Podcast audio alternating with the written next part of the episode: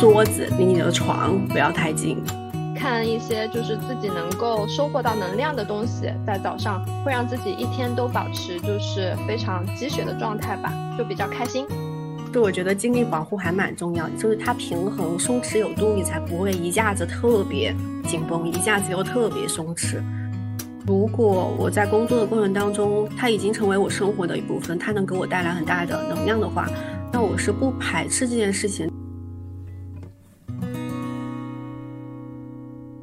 Hello，大家好，这里是听见自由第二期播客，我们一起来聊一聊疫情当下如何实现高效率的远程办公。那听见自由电台是自由会客厅核心团队成员的茶水间，聊聊我们在运营自由职业成长社区期间遇到的各种问题、经验、思考和观察，展示一个真诚、真实、开放、共创的线上远程组织。那每月呢，我们还会对话一些我们在线上线下活动上认识的有趣听友，分享大家的自由职业转型经历、自由心得、奇妙有趣的生活方式和自由探索过程中遇到的挫折与阻碍。总之，这里是一个记录新时代自由人共同探索自由之路的电台节目。我们希望自由会客厅这个有爱的小团队内部出发，向外发出信号，链接一千家位自由人，一起探索实践自由之路。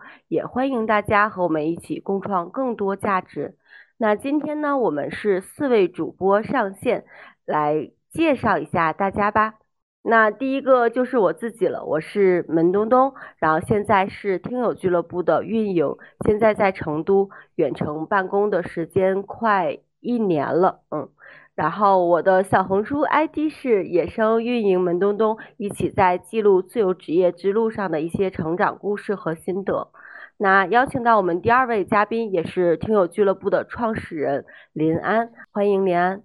Hello，大家好，我是林安。呃，我是只工作不上班这本书的作者，同时呢，我自己平时也是一个自媒体人，一个内容创作者。我是二零一八年辞职之后，就一直开始了远程办公，大概有接近快五年的时间了。我现在是在上海。那我们第三位啊，胖鱼酱也是我们成都的城市合伙人。Hello，大家好，我是胖鱼酱，然后我是一名即将跨入两年吧的自由职业者。我现在的嗯职业身份是视频剪辑师，然后街舞老师以及咱们嗯会客厅的成都负责人。然后我现在都是除了街舞老师的身份以外，都是远程办公的形式。好的啊，欢迎我们第四位是也是我们成都的这个共建者 Cici。Hello，朋友，各位听众朋友们，大家好，我是 Cecilia，然后朋友们也会叫我 Cici。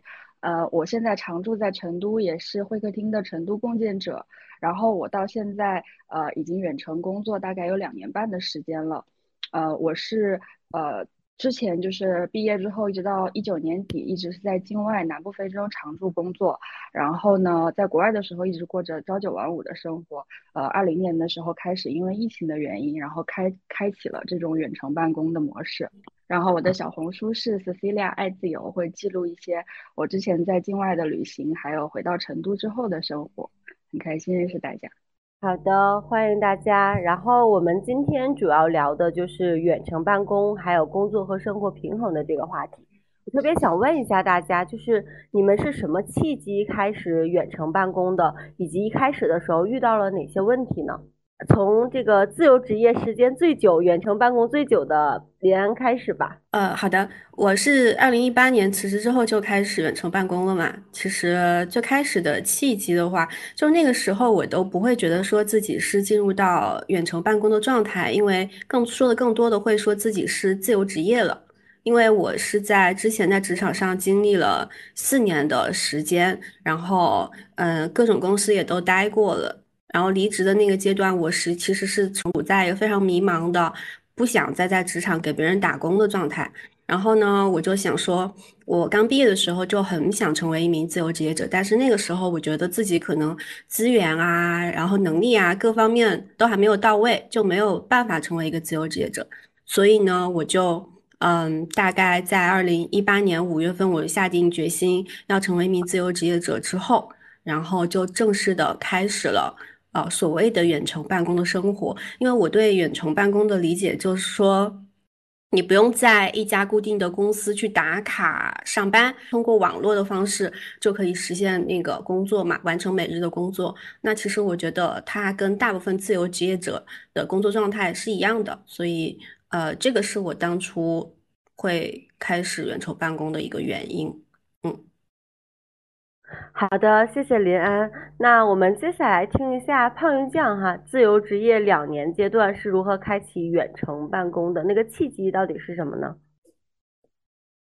嗯，我的这个契机其实可以当成故事来听吧，因为我不是那种嗯，并没有像林安那样非常嗯准备充分，然后了解到什么是自由职业者之后开启的这样的一个身份。我是因为就是疫情回国，然后。觉得自己不想，就是当时在成都的这个市场上没有找到自己想要去工作的这样的一个职业身份，所以呢就想说用自己身上的技能去变现。然后正好在二零二零年七月份的时候，自己自学了剪辑这个技能。然后远在韩国，也就是我之前留学的国度的朋友，他们公司就需要剪辑，然后就毛遂自荐说，嗯，我来试一下吧。然后就这样开始了第一次远程的接单的这种方式，然后没想到之后就很合拍，然后各种磨合之后，这份就是合作一直到了今天，对，是这样子去开启的，我觉得挺偶然的其实。然后最开始因为我没有准备过远程办公，然后也没有远程办公的类似经验，所以。嗯，其实中间每一个阶段都有过非常非常多的磨合，比如说，嗯，像最开始，我觉得第一次磨合就是对方会觉得说，呃，我并没有像他们公司的员工那样朝九晚五的随叫随到，这是一个点。然后我自己因为是身兼数职嘛，所以对于，嗯，就是这份工作的负责人，我和他在沟通的时候。这个磨合期对于我来说有点像谈恋爱，就是 谈那种远程恋爱、异地恋，然后你同时还谈好几个，就是 你要协调你每一个就是恋人的那个对你的满意度，你要让他对你有安全感，要要让他知道你什么时候会立刻出现，什么时候有点事在忙，这个时间不要找你，就是慢慢的去培养了这个默契。嗯，胖鱼酱这个说法很像自由职业里的海王，是不是？有没有？有有没有你有有没有你某个老板需要绝对的需要你？比如说林安，我需要胖鱼酱今天从早上八点到晚上八点的时间都要在线，就有没有你的某一个合作方或者远程的老板会对你提出这样的要求？嗯，某一个有，但他没有说。嗯，八点到八点这样具体的时间，因为视频剪辑还是面对新媒体这个行业嘛。然后新媒体这个行业，它其实时间上面什么时候是高峰期，什么时候没那么忙，这个目前还是不太说得准的。因为一切都以金主爸爸的 要求为为那个标准，对，所以他是需要我随时手机保持在线，然后并且就是知道我。嗯，要提前了解到我什么时候是一定找不到的，所以后来我们达成的一个共识就是每周天或者是每周一会对一下下一周或者是一整个周的日程，就通过电话，因为远程的话，如果只是打字，还是会有一点疏远的感觉，所以我们的解决方式就是打电话。对，打电话能听到对方的声音，然后所以经常一聊就是两三个小时，就聊得很开心，就觉得哦自己还是有同事的。嗯嗯嗯，胖酱是这种意外的方式成为这个自由职业者或者远程办公者的。然后刚才听到 Cici 其实也是从国外回来，你有相近的故事吗？还是有什么其他的契机来做这个形式的？然后我我的话跟胖云这样前面的部分有点像，就是呃我也是二零二零年，然后在国内休假的时候遇到了疫情，然后就这样被动开启了自由呃就是这种远程办公的模式，然后通过这一整年的尝试，然后也验证了就是。我现在的状态，远程办公和境外的同事线上协作是可行的，所以我就决定了，就是在出入境恢复正常之前，我就一直在国内远程工作。然后到二零二一到二零二二年，呃，这个阶段，因为整个行业，就是我所在的旅游行业，呃，尤其是出境行业，就是受疫情的影响比较大，所以。呃，整个需要远程处理的工作量其实是不大的，我自己还有很多可以灵活支配的时间。然后我在国内的话，就会面临到两个选择，一个是呃找一个全职坐班的工作，然后另外一个就是继续这种呃半自由职业，然后远程办公的状态。然后我也尝试过就是坐班，但是不是说呃一个星期朝九晚五，然后这样。我是一个星期，当时是做两天班，我就觉得 生活幸福感已经很低了，所以我觉得自己个人来说还是更适合于后者。然后正好又在成都这边遇到了志同道合的朋友，然后我们一起在做露营，然后亲子研学，还有新媒体账号这些运营的这些事业，嗯，大部分工作基本上都是可以下线上完成的。然后线下的部分其实就是一些呃踩线呀，或者是活动线那个线下执行。然后像我们开会的话，经常在咖啡馆或者露营地或者一起约饭的时候就能呃完成所有的工作，所以就这种模式就尝试的还比较顺利，也感觉幸福感高了很多。刚才听。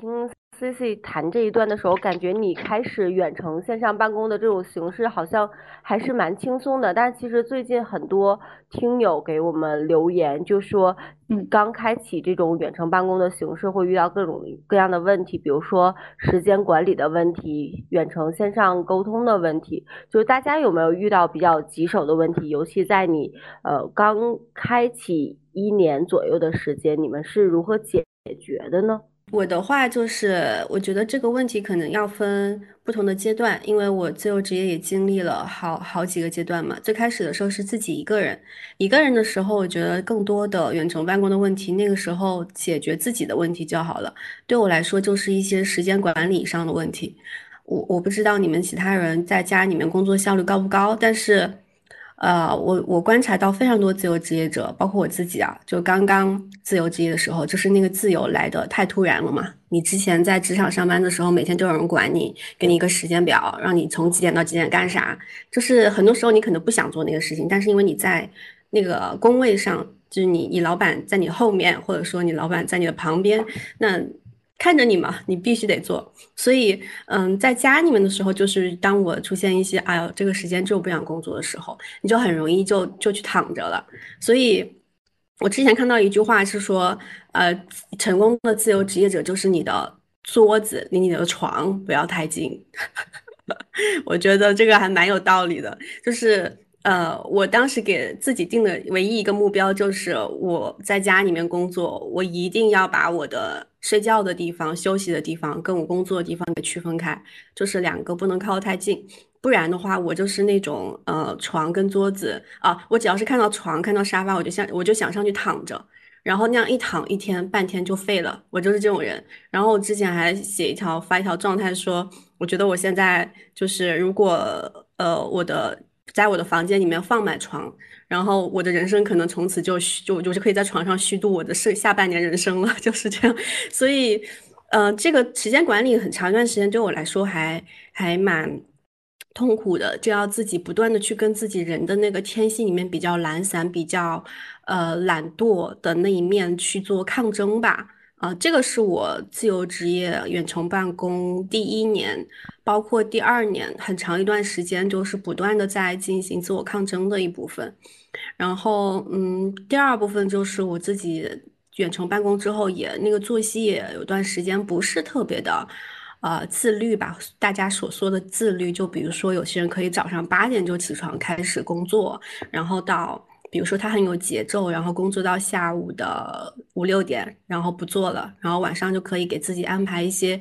看看书啊，然后运动一下呀，看看剧啊的时间。但是对我来说的话，我很长一段时间就有一点点呃，晚上喜欢熬夜熬得特别晚，因为我写东西嘛，晚上灵感会比较多。那我长期以来以前的工作习惯也是习惯在晚上工作，所以我当我自由职业之后，就更容易放大这一部分的作息，就经常熬夜熬到一两点啊什么的，然后早上起的也比较晚，早上起来可能就直接中午了。那这样的状态也发生了很长时间，所以这个状态其实我自己是不是很满意的？其实一直到今年也还在去。调整吧，呃，这个是我觉得对我来说哈，我觉得可能很多听友也是像我这种不是那么呃作息自律的人，或者说是也是那种天性比较散漫的人，那自由职业之后就会长久的跟这个去做一个抗争，嗯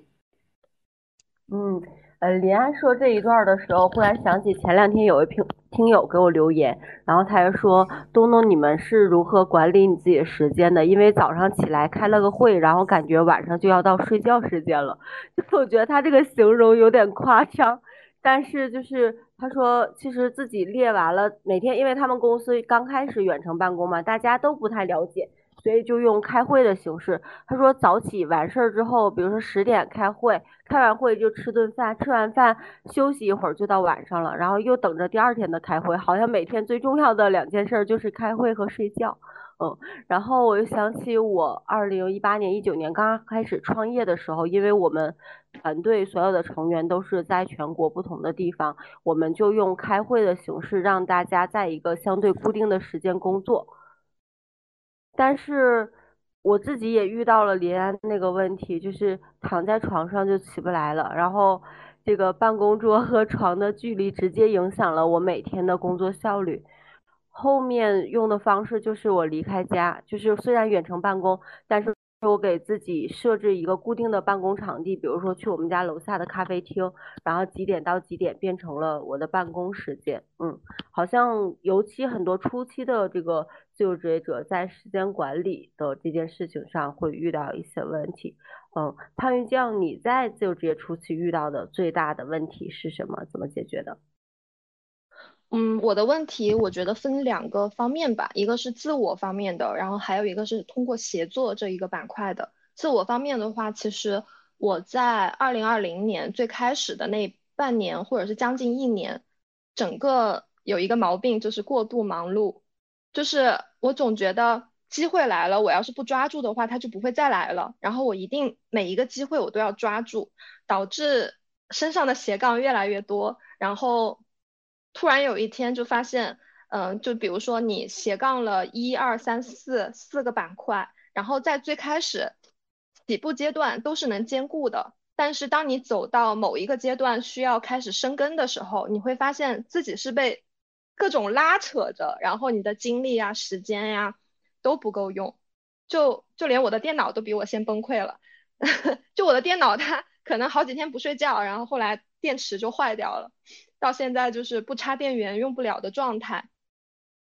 就是过度忙碌。我觉得是因为自己缺乏安全感，因为觉得身边除了自由职业者这群朋友以外的其他人，包括亲人，他们都会觉得我现在的就是我最开始的那种状态是很不安稳的。经常偶尔联系一下，都会问我你要不要去这里工作呀？你要不要去那里工作呀？或者是你最近有没有找工作呀？就是你之后就打算这样吗？你这样是不是不太安稳、不太稳定呀？就很想快速的证明给他们看我每个月的进步。就当然这个进步确实是有的，但是到现在也在做抗争吧。然后所以就会有点焦虑，就是我自我都不能察觉的焦虑，所以让自己非常的忙碌，就忙到零零七的状态吧。对。就可能说我是把时间切分的非常详细。当时，比如说我要出门去教跳舞，然后我会拿着电脑在地铁上剪辑，就是有然后下载资料，我是边走边拿着电脑让它这样下载，然后我去换乘。就之前是这种状态，但现在今年就完全回不到那个状态了，因为自己被榨干了。然后，所以到后面一个阶段就是想说。呃，养成习惯就是养成哪一些习惯呢？就是养成，嗯，学会生活和工作，就是能够尽量的去兼顾到，然后让自己有一个充电的时间。的一个习惯，以及会去寻找就是高效率的时间段。就像林安他说他晚上灵感会更多，那我现在还在寻找，因为我确实晚上会更多一点。然后我最近开始在给自己制造制造这样的一个时间段，也就是说我把我嗯最密切联系的那个甲方的工作给安排到了周一和周五完成，让自己周末能够。休息下来不做这份工作，我可以去做其他的。那其他的工作也好，或者是其他的沟通也好，我就可以在这里面去再放入自己的一个时间段。然后最后就是自我这个板块，最后就是寻找高效率开启动作。就是像刚刚东东有提到，有的朋友说觉得哦，一天来开了个会，然后这一天就完了。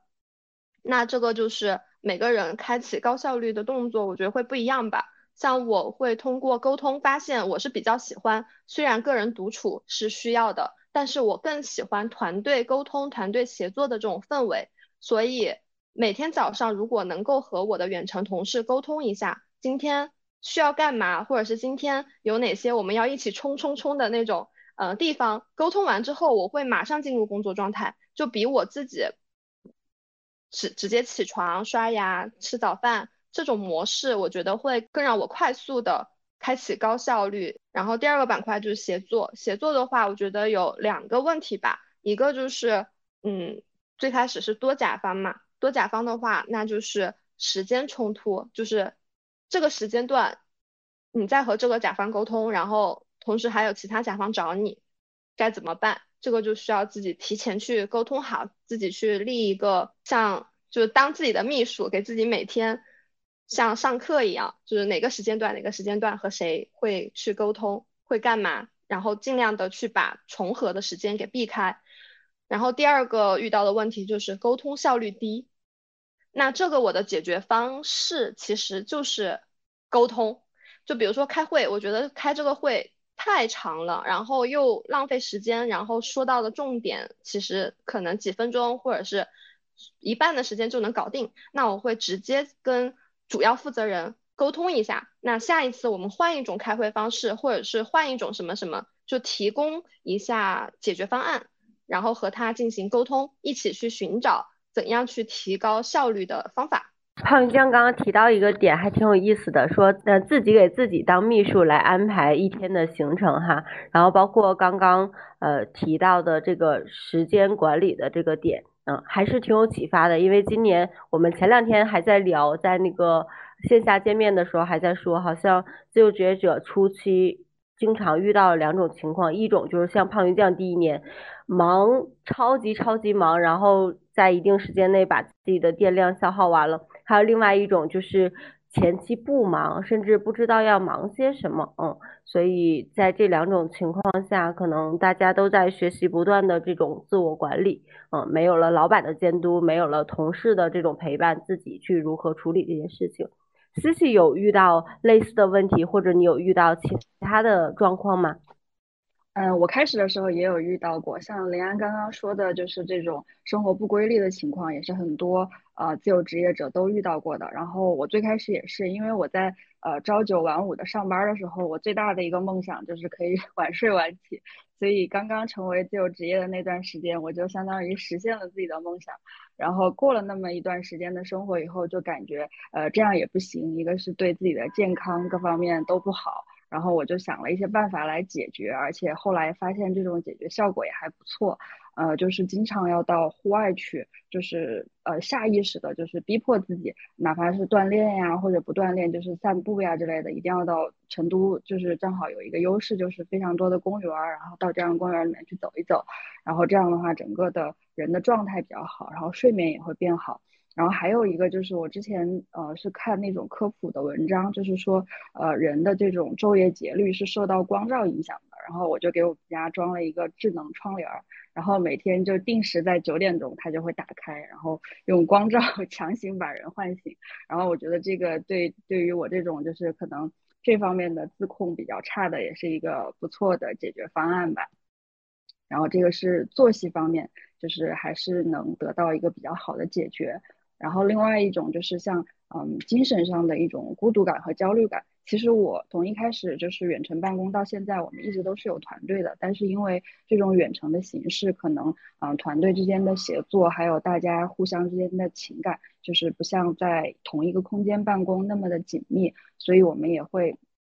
定期的和境外的小伙伴，然后呃视频开会，然后关心一下大家的生活，尤其是像我们境外的小伙伴都是呃非洲纳米比亚的当地人，然后他们的生活受到新冠疫情也多多少少有不同程度的影响。那其实大家互相之间这种情感的连接还是很重要的。然后像在国内的我们的团队协作的话。呃，受到这种远程办公的影响不大，因为国内的小伙伴其实大家的效率都非常的高，然后偶尔会有协作困难的情况，比如说呃我们的设计的同事他在呃就是呃不坐班办公的时候，他可能又去接到了其他的工作，然后排的比较忙，然后我们有的时候需要出很急的设计的话，我们就会需要呃在电脑上就是学习用呃那种设计软件，然后。呃，在他没有办法做的时候，我们在他之前的基础上修改这样的备用方案来解决一下这种写作效率的问题。然后个人的工作效率的话，呃，我自己是会像上班的时候一样设定工作时间。呃，然后在这个工作时间内，就是让自己保持专注。呃，之前我有遇到过，就是精神比较涣散的状态，然后我就用那个番茄钟的工作法，然后还算是比较顺利的解决了这个问题。现在就感觉呃各方面的工作效率高很多，因为我觉得作为自由职业的话，你的呃就是工作效率越高，你的。嗯，可以自己用来支配、用来学习或者过自己的生活的时间就越多，所以就一直会很注意在提高效率的方面做很多的这种呃尝试和探索吧。好的，谢谢谢谢 C C 讲这一段的时候，想起还有另外一个听友说，他当时选择自由职业者就是为了能有生活，然后可以太阳天气好的时候出去晒晒太阳。嗯，然后呃，思思也提到了一个点，就是尤其你们团队的人都在外面，大家涉及到协作办公，就处理这方面的问题，可能有一些更多的人文的关怀，包括大家用视频，呃，这个沟通的方式，包括我们现在在做这样的一个播客，大家也是露脸这样交流，也是在增加团队的感情这方面。那除了大家遇到的这些问题，种种问题哈，也在逐步的寻找解决方案的过程中，你觉得？远程办公最大的优势是什么？呃，虽然让大家遇到了各种各样的问题，不断的去处理协调，但是大家还是选择了这样的方式，没有回公司固定的工位去办公。嗯，你觉得三个核心的优势，或者现在这个阶段，或者你为未来考虑，你觉得比较好的点是什么呢？从远程办公时间最久的林安开始吧。我觉得远程办公对我来说最重要的是实现了工作时间和地点的自由，这个对我来说是最大最大的好处。因为，呃，我之前之所以选择自由职业，就是觉得我们这种八小时工作日非常的反人性。因为你想嘛，就是你一天。要从呃早上的，比如说八点或九点，在固定的在那儿坐着工作，然后一直做到下午的六点或者七点钟下班。但是我们每个人的状态、能量这种情绪，它并不是说它就是固定在这八个小时，甚至是九个小时之内的。我们每个人每天每个人都有自己适合自己的工作节奏。有的人可能就是上午精力很好，想上午工作；有的人可能就是晚上精力很旺盛，想晚上工作。就是每个人的节奏和时区是不一样的，所以我觉得，嗯，这种八小时工作日让你从几点到几点必须在那儿工作，哪怕说这个阶段你的效率很低，你也得为了说，呃，因为有人支付了你这段时间的薪水，或者说是别的同事都在工作，所以你也必须在这段时间工作。我觉得不是一个很人性化的选择，所以我当时就想。想着说，那我要去选择一个希望自己的能够自己选择自己，我想什么时候工作就什么时候工作。那我觉得远程办公在很大程度上还是能够解决这一部分问题的。因为我在自由职业初期的时候，其实主要是靠接一些，一方面是商业的撰稿嘛，第二方面是我会去做自己的运营自己的自媒体账号。那这些事情基本上都是时间是可以自己去进行管控的。就嗯，比如说拿商业撰稿举个例子，就其实还是在给别人去工作嘛，但是对方会给你一个截止日期，那我只需要在截止日期之前把这个工作完成就好了。至于说我是早上做、晚上做，还是说我是在截止日期前一天才完成，就是这个其实都我自己自由安排，我根据自己的节奏来。所以这个是我觉得相对来说更自由的一部分。那第二部分就是我觉得呃工作地点自由之后。就是非常大的一个好处，我觉得其实自己一天可以节省出来非常多上下班通勤的那个时间。嗯，我以前上班的时候，其实也会尽量选择住在公司呃几站路之内的这样一个距离，就是因为我觉得上下班的那个通勤时间，特别是像北京、上海、广州、深圳这种城市嘛，嗯，你在路上挤地铁、挤公交的那个时间。如果是通勤超，只要是超过半小时以上的，基本上你到公司的时候，你今天的元气已经伤了大半了。然后你工作了，当了一天社畜，然后晚上要下班回家，本来就很累了，你再去挤那一趟地铁，你的元气又伤了大半。所以你到回家之后，你就基本上只想躺着，就啥都不想做了。所以。这个事情我觉得对人的精力消耗是非常厉害的。那自由职业之后，我觉得最爽的就是我不用再去挤那个早高峰、晚高峰，我每天省出来这些时间，我可以做好多自己的事情。我早上可以慢悠悠的吃早餐，是吧？然后我晚上，呃，下班那个时间，我可以自己做一个呃晚餐什么的。我觉得很多上班族就是呃没有时间自己去好好的生活，好好的去吃饭，好好给自己做饭。我之前看到知乎上有一个，嗯，有一个很火的答案，就是问的问的就那个问题是说，就问程序员群体啊，如果你能够实现不九九六零零七了，下班之后你想干啥？然后我就看到有一个人回答说，他希望下班之后他能够，呃，在回家的路上能看到夕阳，然后能闻到那些邻居家们做饭的那个饭菜的香味，然后自己能够就是呃自己在家也能好好的吃一顿家常饭，呃，能听到就是那些放学的小孩们就是放学回家的那个很热闹的声音。然后我当时看到的时候，我就想，这不就是大家习以为常的日常生活吗？怎么也变成一种奢侈了？所以我就觉得，嗯，那我现在还挺幸福的，就是我自由职业之后，基本上我我这些对我来说，其实不是一个觉得那么遥不可及的事情。第二点就是，我觉得还有一个很爽的事情是可以旅行办公嘛，因为。啊，我觉得它可以把工作和旅行两件事情结合在一起做。我自由职业这几年，其实旅行办公了好多好多地方。像国内的话，呃，我我带着我的工作去旅行过成都、呃广州，还有呃深圳、北京、大理，嗯，好多好多地方。那国外的话，我也去过泰国的清迈，然后日本的北海道、日本的奈奈良，好多好多地方，就是嗯。我自由职业这几年，每次就是当自己在家里面工作很疲惫的时候，基本上都会给自己安排一次旅行办公。然后呢，而且旅行办公因为是自由职业嘛，所以我们也可以错峰出行，就不用像以前上班的时候，你必须得在那种节假日的旺季，然后去跟大家去挤那个很贵的飞机票、很贵的民宿、很贵的酒店。这个对我来说也是。还蛮爽的一件事情啊！最重要的是，你去的那个地方，呃，人不会特别多，然后你可以按照自己的时间和节奏去安排你在当地的一个旅行的一个节奏。如果你时间充裕的话，你甚至可以住更长时间。比如说住个呃一周以上两周，就不仅只是旅行了，你可以体验一下不同城市的那种生活节奏，你就像在当地生活和工作一样的那种感觉。这个对我来说是让我有呃在几年就是自由职业这几年有机会能体验很多很多不同的城市的节奏和生活氛围。这个是以前上班的时候可能比较难实现的吧。好的，谢谢林安。其实你刚刚讲那个。就是程序员那一段还是挺触动到的，发现我们在城市生活当中，就是好像感受这个部分的时间越来越少了。好好吃一顿饭，然后看看停下来看看夕阳，嗯，那个程序员的描述还是挺打动人的。嗯，我现在搬到成都的玉林路，其实就是发现说，当我在车水马龙。非常高效的那种职场环境当中，我静不下心来好好去看一朵花的开，或者去闻一一个饭的香，更多的是快速来解决这些生活的场景，然后有更多的精力或更多时间马上去工作。嗯，然后呃，胖酱刚刚在笑，你你在笑什么？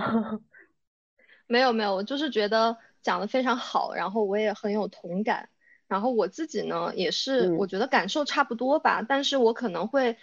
多一个中立的感受，就是咱们这个问题虽然只问了优势嘛，那我先讲一下优势吧，就是优势其实跟林安刚刚讲的真的差不多，就觉得时间可以高效利用，然后可以自己主动的去调配，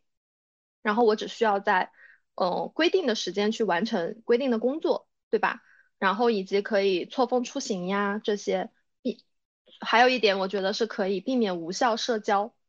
就是如果是要去到一个固定的场合去办公，然后那同事他不一定都是同类人，他只是一起工作的人，那不一定能成为朋友。那对于这些天天都要见又不适合当朋友的人，我觉得这个相处起来情绪消耗是非常非常没有必要的。对这些情绪，我觉得反而是影响工作的。当然，我觉得有一些公司的文化很好，氛围很好，然后人也很合拍。那这些嗯人在一起去进行一个非远程办公，我觉得当然是一个非常非常理想化的状态。但是不是每个人运气都那么好的，那远程办公就可以非常有效的避免掉这些嗯情绪上的消耗。然后中立的。一点就是，我觉得其实哈，嗯，我不太倡导说一定要远程办公，因为远程办公的要求我觉得还是比较高的。就如果，嗯，一个人他对于工作没有一个很高的追求、很高的要求，以及责任感、自律，以及就是主动沟通的一个，嗯，心态吧。就是他如果是对于事遇到工作遇到事，他是一种容易产生逃避心理的这样的一个性格的话。我不建议他一开始就远程办公，就很可能，嗯，就是很容易躺平，对，就很容易躺平。然后因为躺平的这个行为又产生一些自我怀疑，因为没有成事儿嘛，那就会自我怀疑。慢慢的，我觉得对于心态上是不太好的。所以，嗯，我觉得对于不太自律的人来说，可以先尝试非远程办公的工作模式。去学习怎样就是让自己在工作中更有主动性，然后以及可以自己给自己找事儿做，或者是自己给别人找事儿做。有了这样的心态之后，再去远程办公应该会更顺利。所以胖云酱在这一趴其实是比较建议大家有一个过渡期，去了解一下远程办公什么样，然后自己轻微的尝试一下，比如说自己在本职工作内。用一些额外的时间去做一些轻微的探索，然后找到这样的节奏，以及知道什么核心技能，以及现在的工作上方式和远程办公方式的这个区别和差距之后，再做来再来做选择，对吗？是的，是的，就是不光是个人，就像是创业中的企业，就是当一个企业它的制度不是足够完善的情况下，茫然的开启远程办公的这种团队模式的话。也很容易出事情，因为像我对接的其中一个甲方，他们就是，呃，算是新公司，然后其中他们之前因为疫情就开启了一段时间的远程办公。其实，在那段时间，他们就是团队的 leader 是非常非常没有安全感的，他不知道他的那个搭档或者是他手下的人，就是在办公时间在家里到底在做什么，因为。我觉得他会有这样的不安全感，是因为就是沟通上会出现问题，以及对方并不是那种会主动去找工作、主动去安排工作的那种性格导致的。对，嗯嗯，这样看来，其实远程办公还是一种需要学习的能力，是吧？不管是沟通上，还是工作的安排上。其实胖鱼酱提到这一点的时候，我会想到说，其实我们即使在职场上。然后有时候老板也会问，比如说新进来员工，你要告诉我你的结果是什么？你在这个过程中做了什么事情？其实不管在职场还是远程办公，我们都在学习，不断的给大家呈现过程和结果的这样的一个事情。嗯，然后这个问题超级想问 C C，因为可能我们大部分的这个，不管是临安、胖鱼酱也好，我们更多的这个远程办公还都是国内，然后大家效率其实相对来说是差不多的，然后时间也是差不多的，嗯。然后私信你的团队协作团队，这个在海外，你们在这个过程中，呃，你觉得优势是什么，或者遇到哪些问题吗？就是呃，我们海外的同事就是。呃，让我比较惊喜的一点就是，现在因为疫情的原因，其实大家都知道，非洲本身的工作效率啊，各方面都不是很高。但是呢，就是这个疫情导致了我们整个旅游行业都是非常困难的这种状态。但是我们公司的团队的呃成员，因为大家基本上都没有走，全部都是呃降薪，然后工作量，但是相对比以前要少很多，所以其实他们的能力是完全能 hold 得住这个。呃，就是现在这个形势下的工作量的，然后大家的协作效率也很高，但是我们的协作效率会受到一些供应商的影响，像一些海外的一些酒店呀什么的，他们可能会因为大规模的裁员这些，然后整个效率的下降。但是反正我们在嗯跟客户沟通的时候，这些都是可以理解的，所以暂时是没有遇到很大的问题。而且我每次跟境外的小伙伴开会的时候，都会觉得。就是有被鼓舞到，因为就是感觉到他们身上那种乐观、很乐天派的精神，就是真的是经历过非常非常多的这种呃自然灾害 各方面的磨难，保留下来的一种精神。就是这个疫情在我们嗯国人看来就觉得大家都很难，然后生活的很不容易，呃收入相对以前缩水，遇到了很多的。这种嗯很沮丧的情况，但是每次我跟境外的同事在一起的时候，就感觉这些在他们身上都没有留下什么痕迹，就大家还是呃该过自己的生活什么的都过得很开心，然后呃专注于当下的事情，所以我觉得这个也是感染到我的一点吧。嗯，然后我自己觉得远程办公的优势，因为我以前是在国外工作的，呃，整个的话感觉工作的幸福感比较高，就是不会有。呃，国内这种通勤时间呀，或者是那种嗯工作环境比较复杂的人际关系这样的困扰，所以呃我也比较适应这样的环境。那呃因为疫情被迫开启了这个从国内远程办公之后，我就会主动选择一种。嗯，跟以前在国外的工作环境比较相似的，那就是呃远程办公，然后团队协作这样的形式。这样的话，呃，我觉得对我们这种热爱旅行的人来说，最大的优势就是错峰出行这块。刚刚林安有讲到的，这个真的是幸福感非常高，而且让人就是回到工作状态的时候也会更有灵感和创造力，而且这种。嗯，就是会把我我是会把每一次的这种假期出行，然后定做一个阶段奖励自己的这种小目标，这样的话工作的时候也会更加的有积极性一些。然后另外一个优势，呃，我是觉得就是在自己的这种舒适区呃办公，会把整个工作环境搭建的比较有利于健康，比如说。各种保护颈椎啊、腰椎这样的设置，我觉得对长期这种伏案办公的人来说还是很重要的。而且大家现在也到了要注意这种养生的年纪，然后旁边摆个瑜伽垫儿，就是经常在呃工作间歇休息的时候还可以做一些拉伸，然后呃各种各样的呃保健操啦什么之类的。我觉得这个也是远程自由职业者，就尤其是这种对着电脑的嗯自由职业者会比较。呃，需要做的一些日常习惯上的这种坚持吧。然后，另外对于企业来说，尤其是这种小而美的创业公司，而且像我们现在呃文旅行业，很多企业其实是受到这个疫情的影响，各方面都会比较困难的。那远程办公其实是节约了办公室租金啊，各种各样的成本。这些成本其实在现阶段的话，我们可以把它投放到更加重要的一些地方。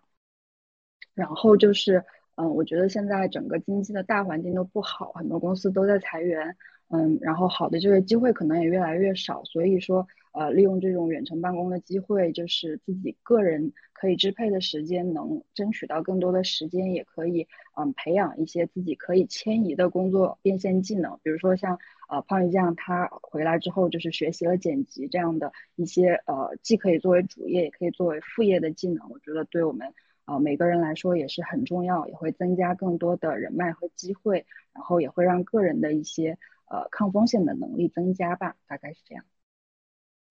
是的，嗯，C C 其实刚才提到有一个，就是我感觉你回国之后，因为呃国外和国内的就业环境整个差异性蛮大，你用远程办公的方式实现了一个模拟国外工作场景的这样一个状态，然后你的周围的同事，包括你的办公形式，其实没有大的变化，你不一定非得适应国内的一些节奏和变化哈，我觉得这个点还蛮好玩的。我我是刚刚那个听到呃胖鱼酱说了一些远程办公的坏处嘛，然后我就想到，因为我前面没有讲没有讲到的，我就想补充一下，特别是刚刚说到安全感这个话题，嗯，我们之前也是聊过，我自己录播课聊过好几期跟远程办公相关的话题，然后当时我们其实有说到为什么中国的这种企业大部分远程办公就就。这个风头吹了这么多年，但是一直做不起来。但是国外海外的很多公司，他们远程办公就能够做得很好，然后已经成为一个嗯一种文化。我觉得主要其实还是在于，不管是企业方还是说我们这个工作的人。就是上班的人两边儿其实互相之间的那个信任感是很弱的，就是很多，所以很多企业是没有办法去接受自己的员工是可以远程办公，他就会像刚才胖鱼酱说的那种，一直在想说他几点到几点在干嘛，他到底有没有在工作，就是大家不是一个结果和目标导向的这种工作方式，而是一种你我付了你时间。呃，我付了你金钱，那你就要时时刻刻都在给我工作的那种思维模式。我觉得现在大部分中国的老板吧。其实基本上很多人都是这样一种思维，所以就会导致他们会觉得非常没有安全感，完全没有办法接受远程办公这件事情。那如果就是站在一个嗯员工的角度来看的话，我觉得其实远程办公对员工本身的要求也非常高，就是并不是每个人都适合远程办公，一定是一个。自己首先是一个非常有责任心的人，就是我这件事情我几点几到几点要完成，我说到一定能做到。第二就是他确实是需要自我管理很强的人，就是不像前面说的啊，我们有时候会失控啊，或者说。嗯，熬夜呀、拖延啊，非常厉害。那这个如果是这样的话，就是会远程办公反而会加加大非常多的那种情绪内耗和情绪消耗的部分。所以这个我我自己也是觉得非常有感触的。然后我上一期。哦，不是上一期，就是我去年录了一个播客，就是跟我们今年的一位嘉宾也是聊远程办公嘛。然后他们公司就是全员远程的。然后当时他有跟我分享说，他们公司其实每一次招新的人进入，那个要求非常高，他们会他们会面试非好几轮好几轮，其实就是因为。他们知道远程办公对这个员工的要求很高，所以他们要设置很多的门槛、很多的问题和机制去确定这个人是适合远程办公的，才会让他们加入他们公司。然后这个人加入进来之后，就是只要这个人在前期，你哪怕多花一点时间精力去筛选他，那这个人你觉得前期的这个精力都到位了，他一旦进来之后，其实你后面的一些协作，包括公司的一些。呃，效能和收益都是有非常大的帮助的，反而是省省力和省时间的一件事情。嗯，然后我自己的感受是。呃，因为今年自由会客厅也在远程协作嘛，那我有时候觉得自己就会陷入那种中国 非常传统的那种 老板的角色，就是有时候确实会没有安全感。就是比如说你给对方发了发了一个信息，然后对方好久没有回你的时候，你就会特别没有安全感。然后还有一个就是，特别是那个事情，如果嗯一个人工作，你以前习惯了一个人工作，就是这个事情我。我哎，这个问题抛出来，我马上能解决的那种工作模式。但是如果你跟一个远程团队协作，就是你抛出去可能，呃，要等个几个小时。如果对方当时在忙的话，或者说有时候甚至更长，可能是半天到一天的时间，对方才给你回复。那这个过程其实是非常没有安全感的。然后有包括我以前在职场的时候，我特别不喜欢的一个行为是，我给别人发了一个信息，然后别人就是已读不回不回，然后就那 那种情况，我就会。非常非常的，呃，有有非常多的情绪内耗，你就会想说，这个人他明明看到了，他为什么不回我？就是就是有很现在有很多软件都有这个功能嘛，你能看到对方已经读了，但是对方就是没有回你，所以嗯，我觉得在远程工作的过程当中，就是如果是一个同事，你们在一个一个环境里面，你还可以到工位上去问他，你说，哎哎，我刚刚跟你发个信息，你有看到吗？什么的。但是你远程，你想去面对面的问他，你都做不到，你只能等他，所以或者说是继续再去 call 他，不停的去问他，所以这个我觉得也会带来一部分的情绪内耗。后来摸索的方法呢，就是。一定要跟那个跟你协作的人提前沟通好，你们双方的一个时间时间安排和时间点是什么样，包括你们双方的工作节奏是什么样的。就每个人的工作节奏和工作模式是不一样的。呃，这个问题就是少一点那个猜忌的部分，能提前都聊透，然后说清楚。那下一次可能，呃，你在。给他发了个信，他没有回，或者说你找他找不到人的时候，你可能心里面知道说这段时间他没回，一定是因为他在忙，或者说他在其他的项目上，就是他看到之后一定会回的。你有这个心理预期之后，其实那个不安全感啊，还有就是情绪消耗的部分会减少很多。嗯，这是我想补充的。林安讲这一段的时候，我脑海里就是一直在回放的，就是我们中国家长管小孩的那个过程，就是呃，不管你这一次的成绩怎么样，但今天晚上从八点钟到十二点钟，你必须时间坐在那儿，然后我能看着你坐在那儿，不管你看没看进去，但是呃，你时间要给我堆积在那儿，我才能保证，就好像一种最无力的管理方式那种感觉。但是如果说你足够的信任这个小孩，他玩的时候你就让他去玩，然后他本来你计划他四个小时坐在这儿，你会慢慢发现，有的人他一个小时或者两个小时就可以完成所有的复习和预习作业，嗯，你也放心觉得说，OK，他剩余两个小时去玩吧，好像。嗯，这种信任感和节奏感蛮重要的，但是把信任交付出去呢，你确实也容易踩坑。你今天，比如说你在烂是今天晚上九点钟，然后八点五十这个人还完全没有回复消息，你整个的节奏就会把被打乱。就是好像要求在这个时候远程办公，就要求所有们的老板就是练一颗大心脏。我首先把这个节奏感定好，然后。把这个信任交付出去，你可能信任了十个人，其中有一个人被值得被信任了，你要肯定那十个人，而不是关注那九个人，呃，没有把事情做好，慢慢的可能才放下心来吧，嗯，这是我的一点感受。嗯，胖鱼酱有什么想补充的吗？就我听到林安讲到那个，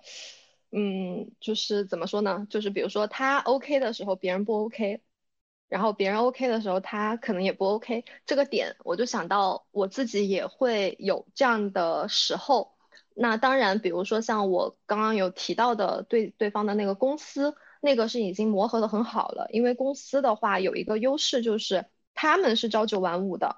就是他们有固定的时间的，所以我只需要约束好我自己的那个在线状态，然后。以及就是下班后，我们有时候也会有一些突发情况嘛，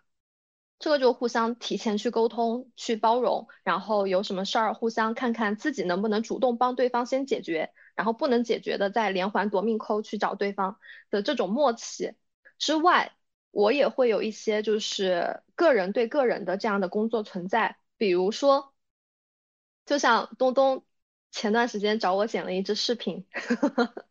然后我剪。剪了，因为剪辑视频的话，就是大家都知道，肯定是先要剪一个节奏出来，然后给到对方确认，确认好了之后再去进行一个精包装。那我首先每天不是只有这一支视频这么一个任务，会有其他任务存在。所以当时呃发生了一件事情，我觉得是需要我去反思，然后看一下之后再遇到类似的情况，怎样去更好的可以去解决到的。就是我剪好了。初剪，然后给到东东，然后他那边呢又因为他的时间，呃不恰当，所以反馈并没有很及时的给到我，就拖了好几天。但是呢，可能正好打个比方，我周一给到了视频，然后周一没有反馈，但是我计划就我单方面计划说，哦，那我周一收到了反馈，我就周二、周三、周四投入到这件事事情上去，或者是选择我就是。安排时间去把这件事给他做完，哎，这样这样一整个周这个事儿就完事儿了。但是结果就是东东那边的，呃，情况是我不可控的，我不知道的，那可能反馈时间就离就是脱离了我自己原计划想要的那个嗯视频剪辑的时间点，所以当东东给到我反馈之后，正好我又很忙，所以东东的立场可能会觉得哦，我今天给到了反馈，然后胖云酱马上就要开始剪我的视频，然后就要马上投入到这个里面，但是恰好我这边又有其他的工作提前安排好了，我觉得有这样的一个信息差在里面，导致这个时间。的使用上，以及就是对待这个共同的重合的这个小事情上面，它的时间是有点呃不可控。对东东来说，我的时间不可控；对于我来说，东东的时间不可控，然后导致这件事情整体时间延长了。我觉得这个也是在个人对个人的这样的一个协作中容易发生的。所以就像林安说的，我目前想到的解决方式就是提前沟通。我觉得我也反思了一下，比如说当东东我给到他，然后他还没有给我反馈的时候，我应该提前告诉他说，如果超过哪天哪天反馈，那可能之后我会推后多少多少才能够开始进入这件事这件事情的剪辑，这这视频的剪辑，这样让东东有一个呃预判。对，这是我通过这件事情总结到的一个小点吧。对，然后就是对于。呃，长期协作的这种个人对个人，我有一个解决方案，就是制定一个共享的日程表，就是以每每个月为时间节点，然后就是你每个月就是都会有持续要去做的事情的时候，就是我会让对方，比如说和我一起去做剪辑的小伙伴，我会让他去在自己提前标注好下一周他要外出的时间。或者是他要做其他工作，不能去我这边协作剪辑的时间标成红色的，那我在安排给他安排任务的时候，我会避开这个时间。那其他的时间我安排了，我会标注成绿色的，他会看到。然后那这个绿色我在前一周就预约好了，那他在下一周的日程里就不可以去做其他的事情，他就一定要就是有责任感的把绿色的这个任务给完成。其实胖鱼酱分享这个，我觉得这个还挺好玩的。这两天我也在考虑这个事情。我的方法非常简单粗暴，包括林安，因为我们每天都在线上协作，就是我会留言，尤其对我来说觉得很重要的事情，嗯，他可以文字反馈，但是我会发起一个会议，哪怕是十分钟的，然后告诉对方我最近现在的诉求是什么，想讨论什么，下一个时间节点是什么，就是尤其任何一个事儿，就是。你拖了一周时间来处理，大家这件事情的重要紧急程度都会呃降降低，然后可能在你那儿变得很重要的事情，在别人那儿就变得不重要了，然后别人觉得重要的时候，在你那儿又不是紧急的事情了，所以感觉远程协作办公好多人都在出现这个问题哈。那大家都提到了就是呃。这个时间管理或生活和工作平衡的这个点，我特别想问问大家，因为我现在自由职业虽然看似很自由，但是其实我的生活和工作没有呃平衡的很好，很多时候还是很着急的在吃饭或者。甚至没有特别特别多的休息时间。最近在强制练习，周日是我的固定休息时间，不工作。嗯，那大家在这个远程办公的这个环境下，有没有比较好的这种处理工作和生活平衡的办法？我觉得啊，首先就是我觉得工作和生活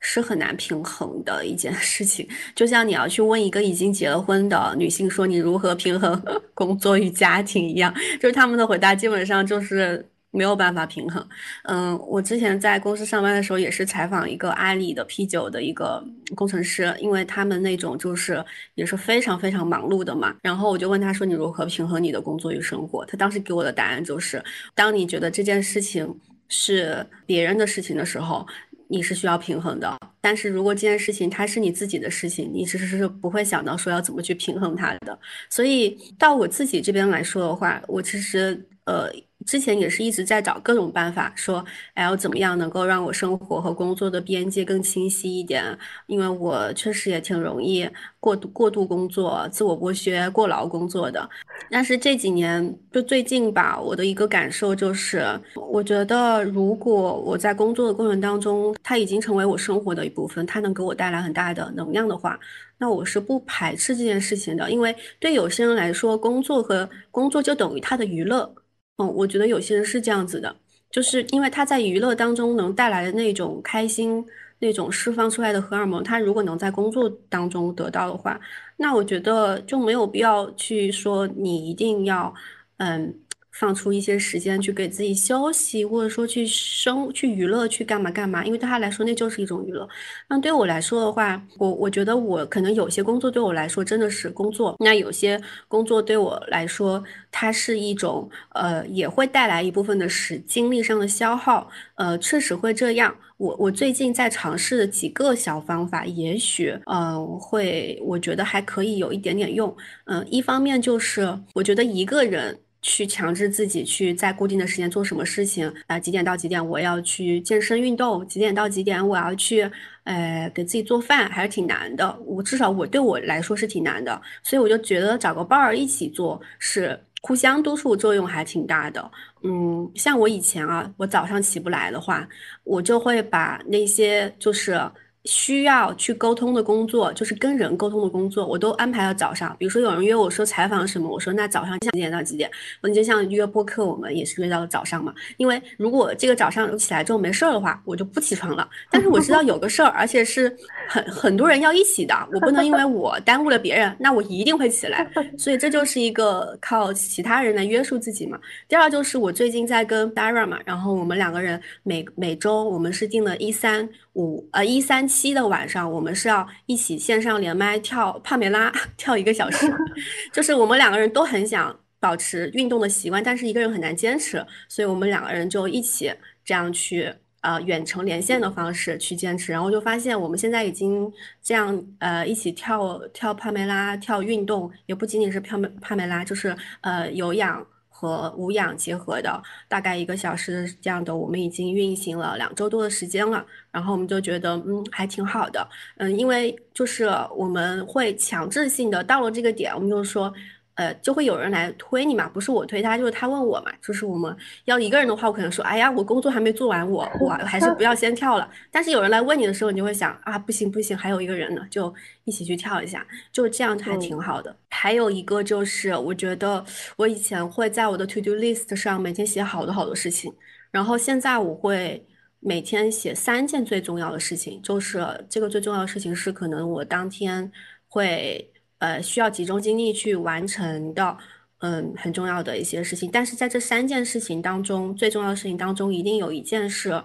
嗯，就是重要之重要，就是它，而且要花费我比较多的精力在上面。呃，我觉得我自己对自己的观察是，我一天很重要的事情只能完成一件，超过一件之后，我其实精力跟不上，不是时间的问题，是精力的问题。但是那些小的。零散的琐碎的事情，我是可以处理个五六件、六七件，但是很消耗精力。比如说，我今天要剪一支呃视频，或者说我今天要写一篇文章的初稿，这种事情我一天只能做一件，我没有办法一天剪两支视频，一天写两篇文章，所以呃，我就会给自己。去制定这样一个数字上的规则吧，就就让自己保护好自己的精力，避免精力损耗太多之后，可能后面也会有一些反噬，就是会进入一个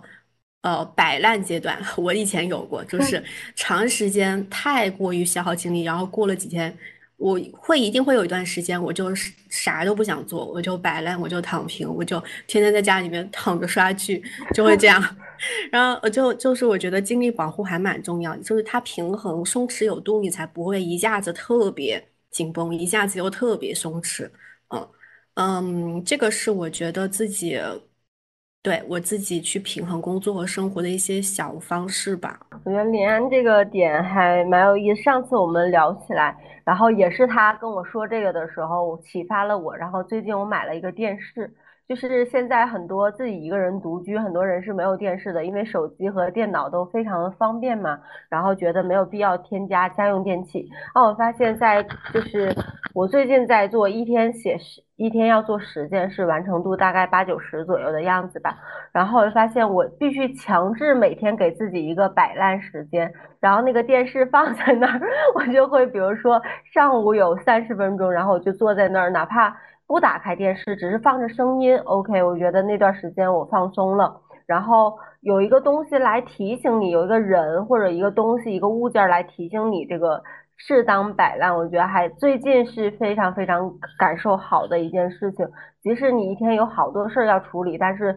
见缝插针的那个休息时间，或者我自己每周五下午会参加一个女性小组，那两个小时的时间是我强制不看手机的。一开始去看去参加的时候，还会忍不住打开手机，怕别人找我有事情留言啊什么的。但我后来慢慢发现说，哎，我两个小时失踪一下，别人不会疯的。就是以前会有这种担心，说远程办公要随时回复别人消息，但是慢慢的有这种小小的尝试和练习，半小时、两小时没有那么的及时回复，好像也没事，甚至慢慢久了，这个事情变成一个你的习惯，你会告诉别人这个时间段我不回复工作消息，嗯，就是可能是我最近平衡工作和生活的一个小方法。好，你这样先生，我会，我其实就是林安刚刚口中说的那种。生活融入哦不，工作融入生活的那种人，就是因为我一开始就是斜杠嘛，然后我给自己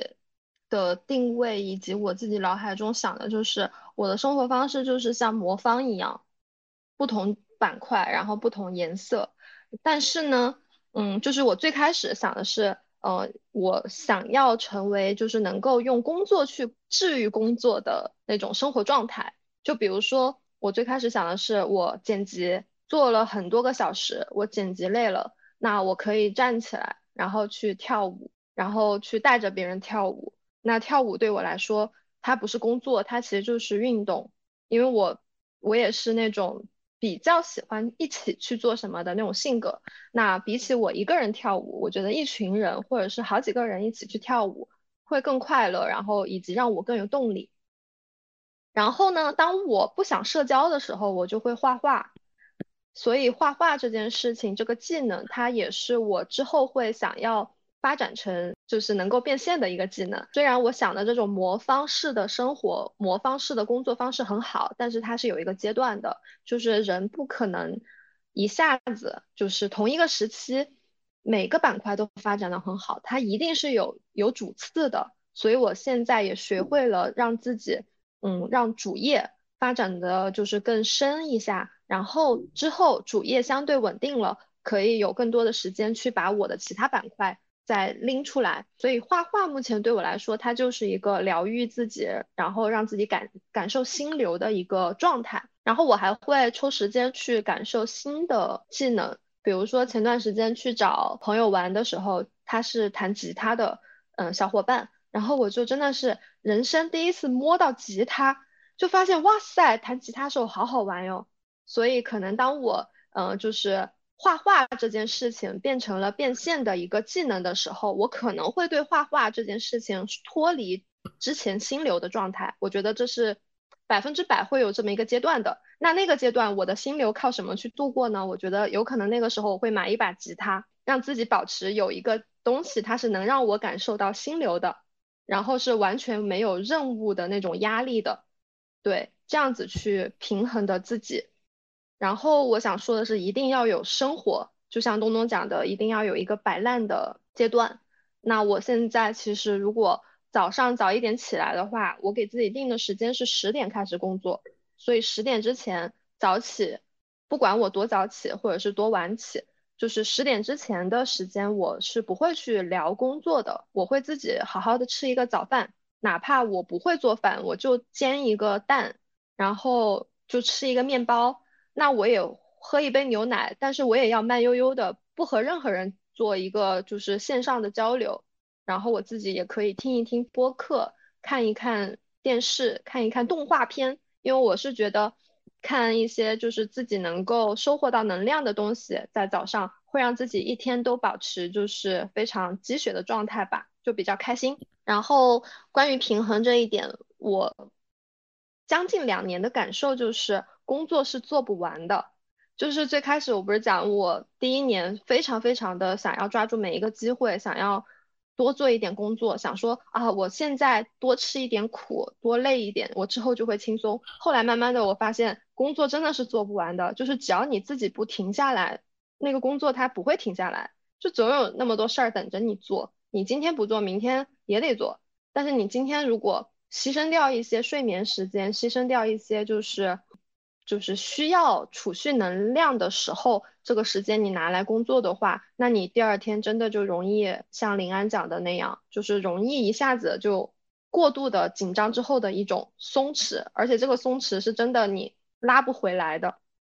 所以就是要放弃与时间赛跑，制定一个下班时间点。我现在就是剪辑的话，我会制定一个，就是现阶就是比如说几点到几点我就剪辑。那这个时间我是不会去做其他的重叠，不会去做其他的事情，所以这也是我经常在线上消失的原因，是因为我在做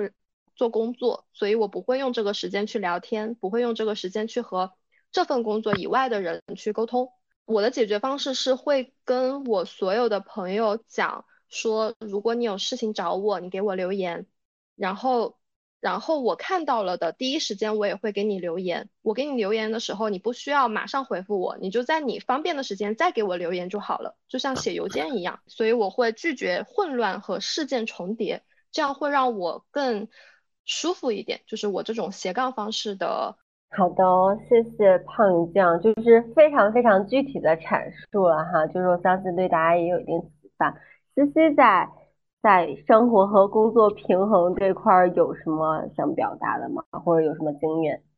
嗯，像工作和生活的平衡，其实我觉得在我之前在国外的工作经历中是一个。就是呃非常正常的事情，就是大家都达成共识的，就是嗯，你基本上所有工作日的下班以后的时间，还有所有的周末节假日，嗯，包括每个人的年假，这些都是充分受到尊重的，就是大家都可以完全用来支配的自己的时间，不会受到太多的工作的打扰。然后我在那个阶段的话，我是会用这个时间去做很多内容创作上的东西，嗯，其实它可以相当于是我在工作，但是我没有认为是在工作，而是说我。很享受那个阶段，所以呃那个时候的那个对我自己来说也积累了很多很宝贵的经历，包括我有很多的客户也是通过嗯在马蜂窝啊这些平台上看到内容，然后来认识我的，然后等到回到国内之后，嗯。我觉得在国外生活的这一点对我影响是比较深的，所以我也会呃往这个方向调整。比如说跟我呃在国内的伙伴协作的时候，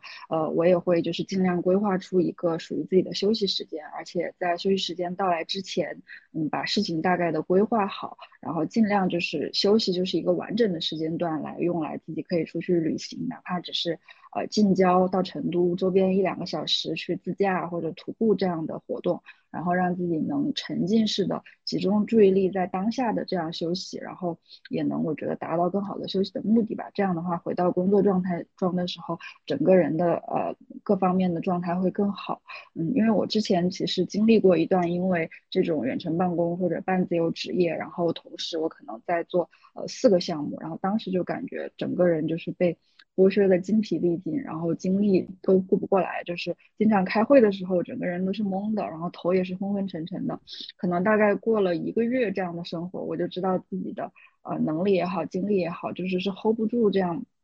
太多的事情重叠在一起了。所以后来我就给自己说，不能想要的太多。然后嗯，如果你想每个事情都要。呃，把它拿下来，把它做好的话，最后结果可能是每个每个事情做的都不尽如人意，所以我后来就嗯割舍掉了，我觉得就是成长性比较低，然后对个人的消耗比较大的那块，然后就回到了正轨，然后现在就还是呃工作生活平衡的比较好的状态。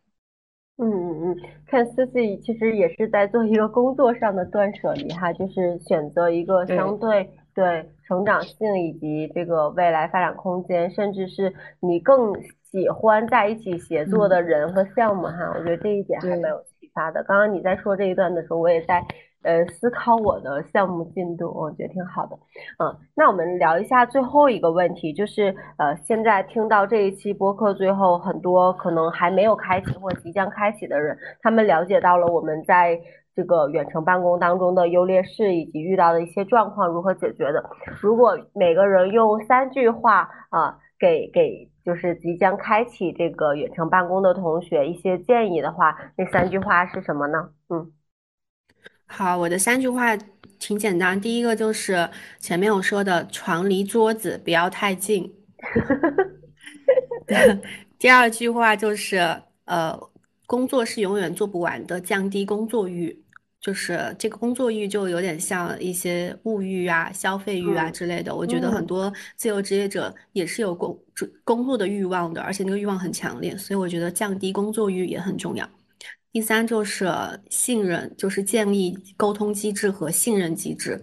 才可以在远程协作和远程办公的过程当中，跟另外一个远程的小伙伴，嗯，走得更远，配合得更好。嗯，我说完了。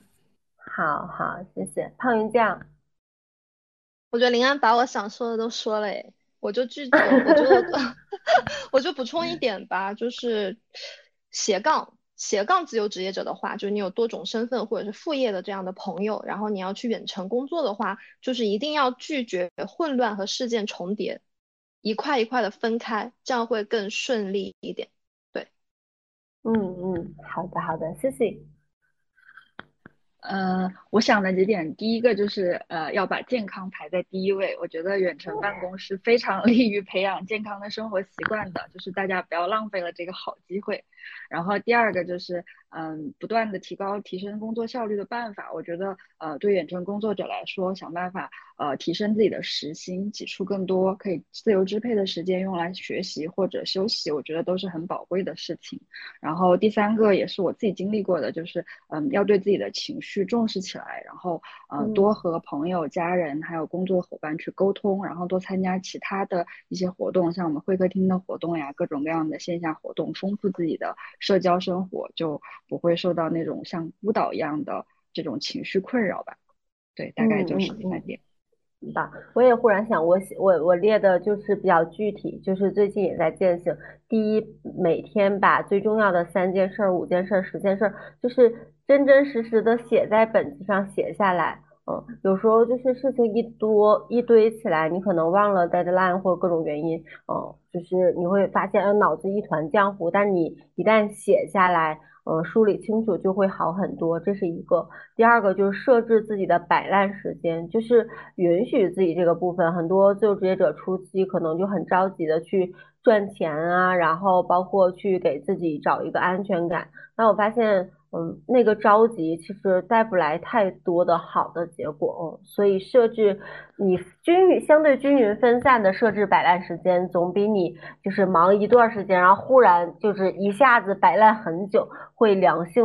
好多。嗯，那第三个，其实我特别想说的是，尤其自由职业者初期开启远程办公的时候，一定要开始学会运营自己，不要把自己是就是，嗯，陷陷入在那种忙碌的事物当中，而是在这个过程中，除了我的技能，还要不断的去结交新的朋友啊，然后运营自己的个人 IP 呀，让自己能赚钱的时间和效率变高。嗯，这是。我们今天四位主播给大家带来的远程办公的一些分享，嗯，那除了自由会客厅播客顺利的上线呢，我们团队也打磨一年的年度会员项目听友俱乐部，呃，也在五月份开启了，嗯，将近快半个月的时间了。那过去一年，我们在线上线下开展了一百家场链接和服务自由人的活动，也开设了十几期不同主题的线上训练营。那基于此，我们打磨了听友俱乐部这个年度会员产品，